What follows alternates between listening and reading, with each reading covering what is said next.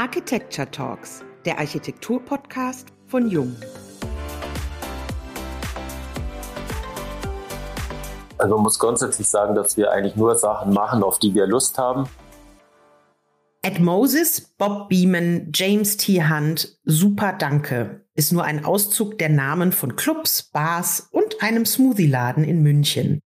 Der Architekt Sascha Arnold ist nicht nur Gestalter von zahlreichen Szenelokalitäten in München und hat die gastronomischen Projekte konzipiert, sondern betreibt sie auch zusammen mit seinen Partnern Steffen Werner und Nils Jäger. Warum? Weil sie ein Händchen dafür haben, Erlebnisse zu kreieren, die es so noch nicht gibt. Neben den eigenen Projekten entstehen aber auch zahlreiche Projekte für Hotels, Büros und private Bauherren, die stets bis ins Detail durchdacht sind. Über die Frage, was eine Location braucht, um zum Szenetreff zu werden und wie sich kurzlebige Interieurs und Nachhaltigkeit miteinander verbinden lassen, darüber sprechen wir, Diane Slavic und Uwe Bresan, heute mit Sascha Arnold von Arnold Werner in unserem Podcast. Sascha Arnold und Stefan Werner führen seit 2003 das Büro Arnold Werner in München, in dem Projekte unterschiedlicher Größe von der Fassade bis zur Visitenkarte realisiert werden.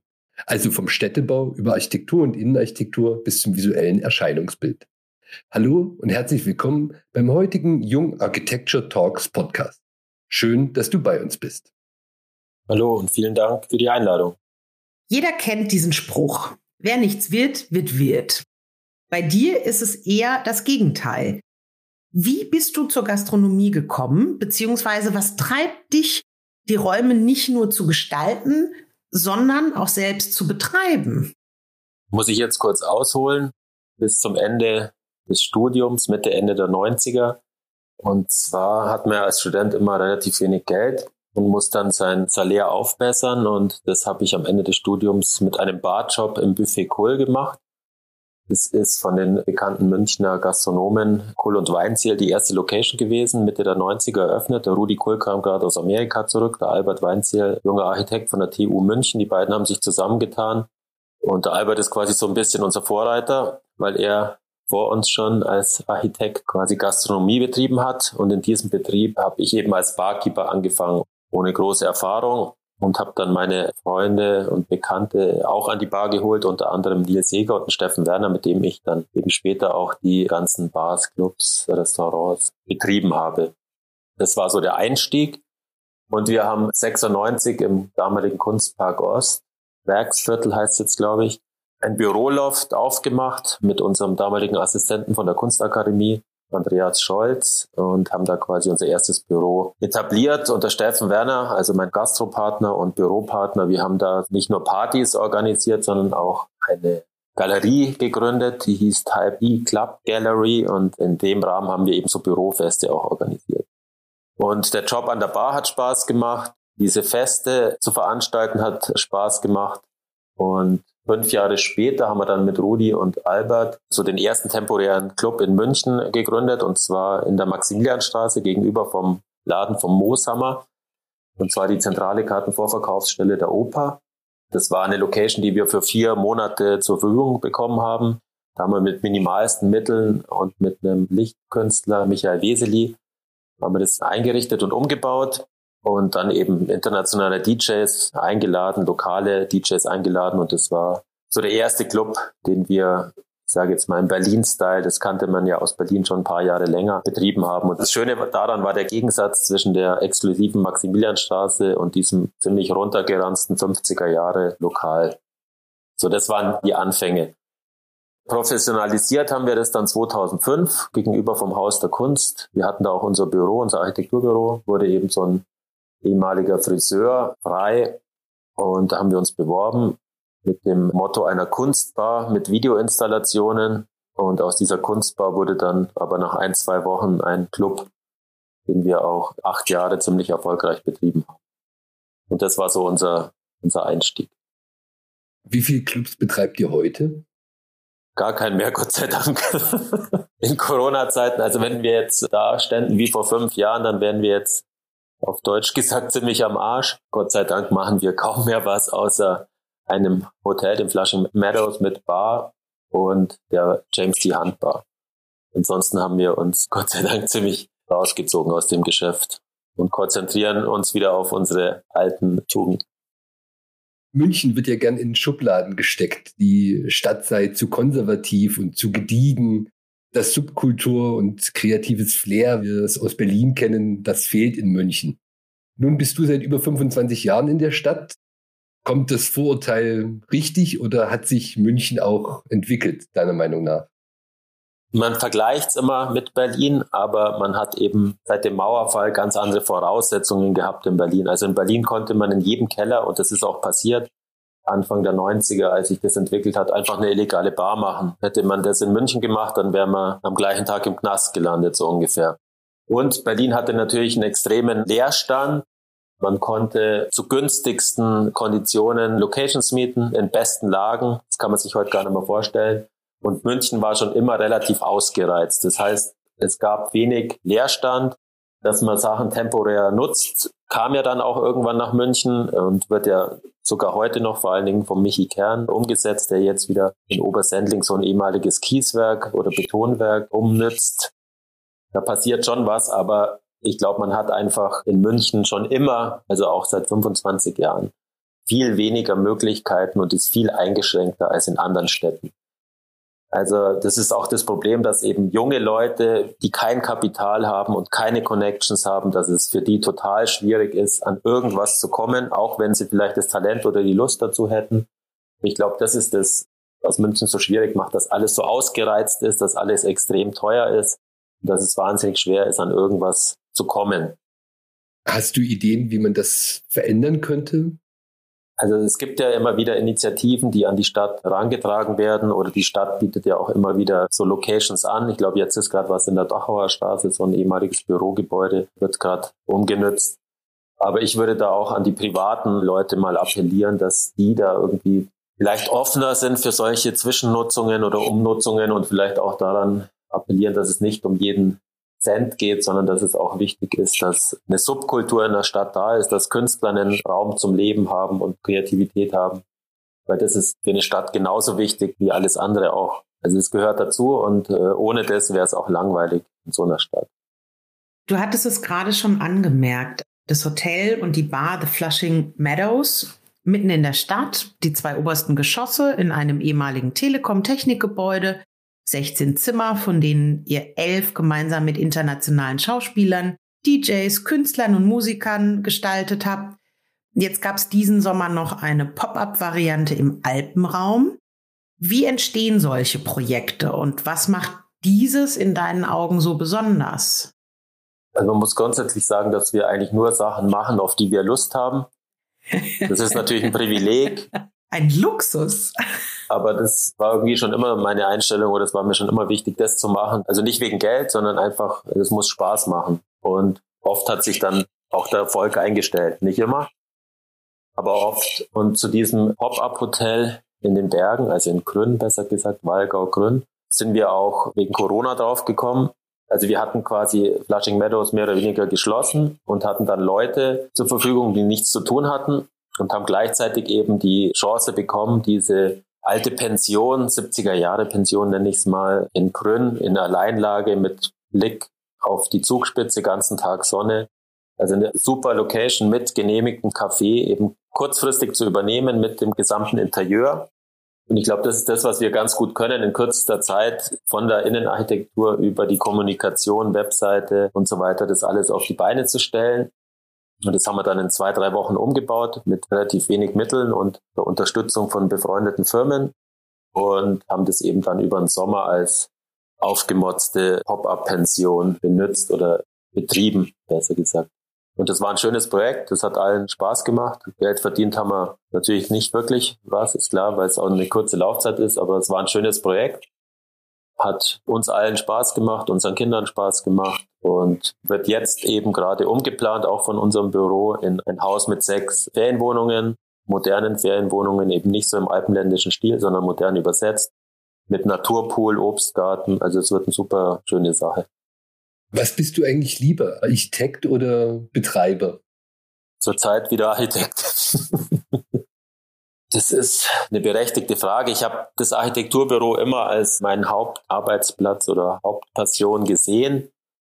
Wobei ich sagen muss, dass die letzten zweieinhalb, drei Jahre ich den Schwerpunkt absolut wieder auf das Büro gelegt habe. Also wir sind auch stark gewachsen von ungefähr zehn Leuten auf letztes Jahr 25 Leute, jetzt sind wir wieder 20. Da braucht man dann auch die gesamte Konzentration fürs Büro, weil 20 Leute sind schon ein ganz schöner Haufen. Du kümmerst dich ja nicht nur quasi für Gäste um Architektur, sondern du hast auch für dich selber ein bekanntes Apartment gestaltet.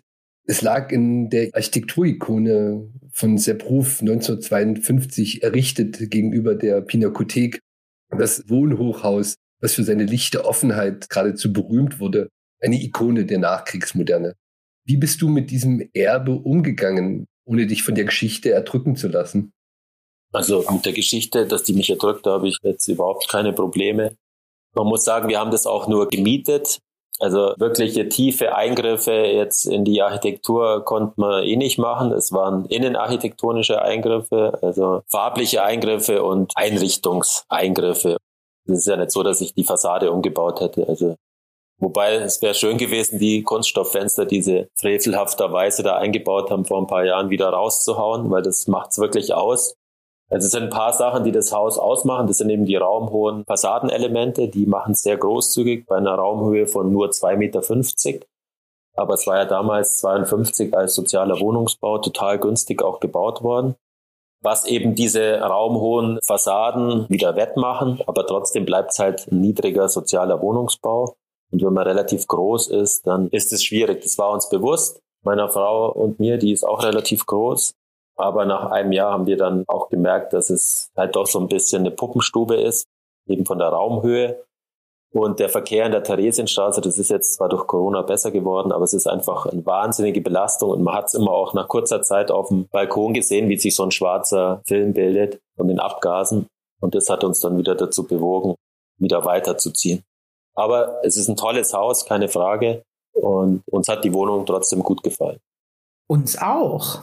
Denn wenn man sich die Bilder der Innenräume anschaut, hast du keine Angst, kräftige Farben als Gestaltungsmittel einzusetzen. Andere Projekte sind im Vergleich dazu nahezu monochrom gestaltet. Entscheidest du aus dem Bauch heraus oder folgt jede Entscheidung einer vorher festgelegten Choreografie? Ich würde sagen beides. Also ich entscheide oft aus dem Bauch raus, aber bei dem Projekt war mir klar, also wir müssen irgendwas Besonderes schaffen. Die niedrigen Räume, die Abfolge, die Größe ist festgelegt. Ich kann keine Durchbrüche machen in einer Mietwohnung. Den Bodenbelag hätte ich gern gewechselt. Das ging halt alles nicht. Und dann war eben immer das Einfachste, was man machen kann, Farbe. Und mit Farbe kann man viel erreichen. Und in Abstimmung der Farben mit dem Schaltersystem von Jung eben mit dem Corbusier-Farbsystem fand ich, konnte man da wahnsinnig viel rausholen und diese Korrespondenz der Farben mit den Steckdosen, das war oder ist so ein bisschen das Highlight in der Wohnung. Und die das nachgemietet haben, haben es auch genauso gelassen. Also die fanden das auch super. Das kann ich mir gut vorstellen. Aber kommen wir doch noch zu einem anderen Thema, das dich umtreibt. Nachhaltigkeit, der sparsame Umgang mit den endlichen Ressourcen, die Verwendung heimischer Materialien und innovative Energiekonzepte.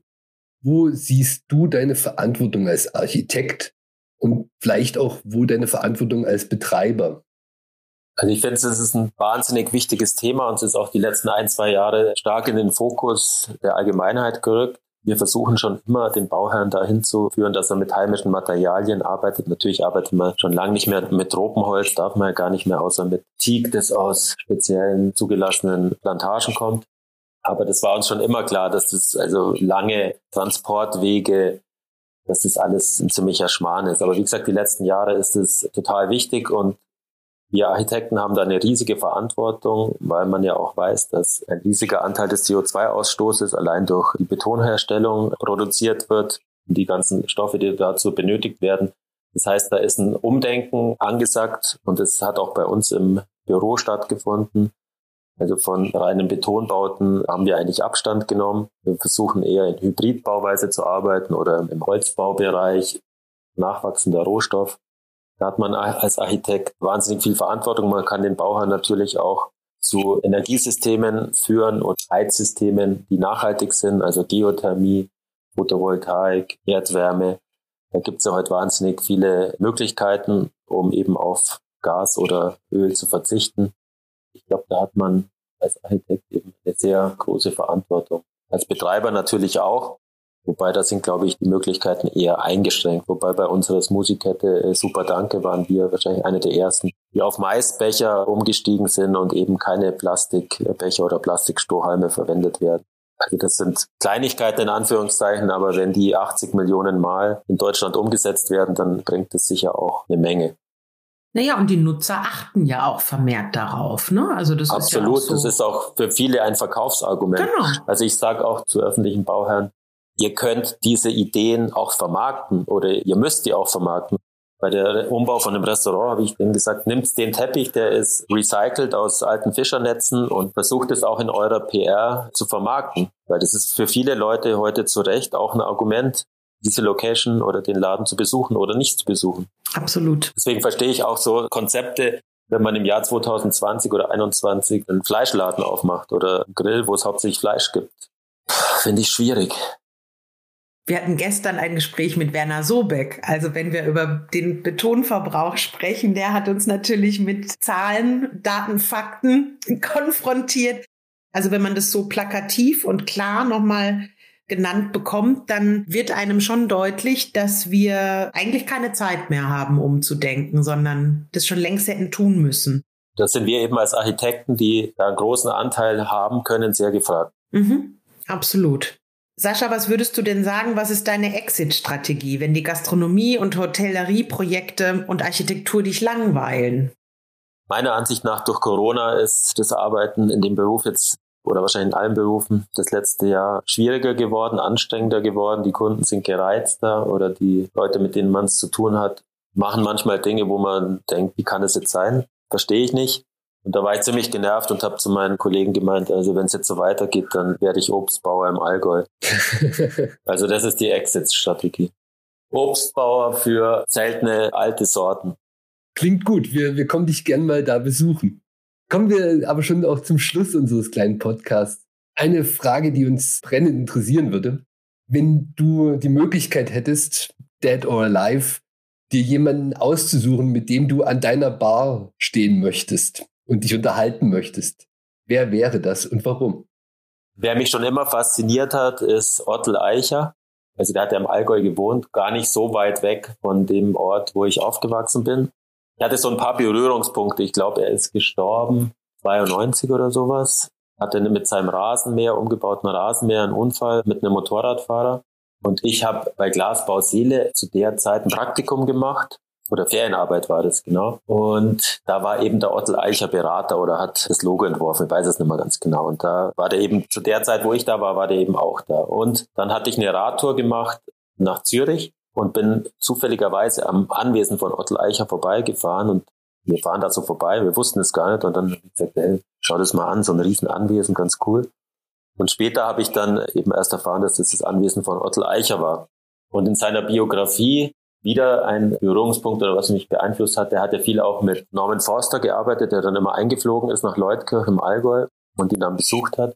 Und der hat ihm irgendwann, glaube ich, ein Professor Moulton Faltrad aus England mitgebracht. Und so eins war ich jetzt auch seit zehn Jahren und bin sehr glücklich damit. Aber grundsätzlich, Ottel Eicher, seine Arbeit hat mich fasziniert. Er war, glaube ich, auch so ein Allgäuer Sturkopf. Er war ja damals schon bei der Weißen Rose peripher beteiligt.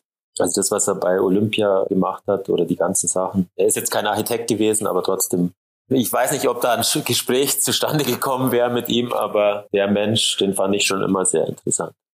Welches Getränk würdest du Ottel Eicher anbieten? Vom Typ her wahrscheinlich Wasser ohne Kohlensäure. Aber aus der Region. Ja, natürlich. Oder am besten aus der Leitung. Schlicht und einfach, das sind meistens die besten Dinge. Ganz lieben Dank, Sascha, für dieses schöne, kurzweilige, spannende, aufschlussreiche Gespräch. Vielen Dank für eure Zeit da draußen, deine inspirierenden Worte und bis zur nächsten Folge der Jung Architecture Talks, dem Architektur-Podcast von Jung.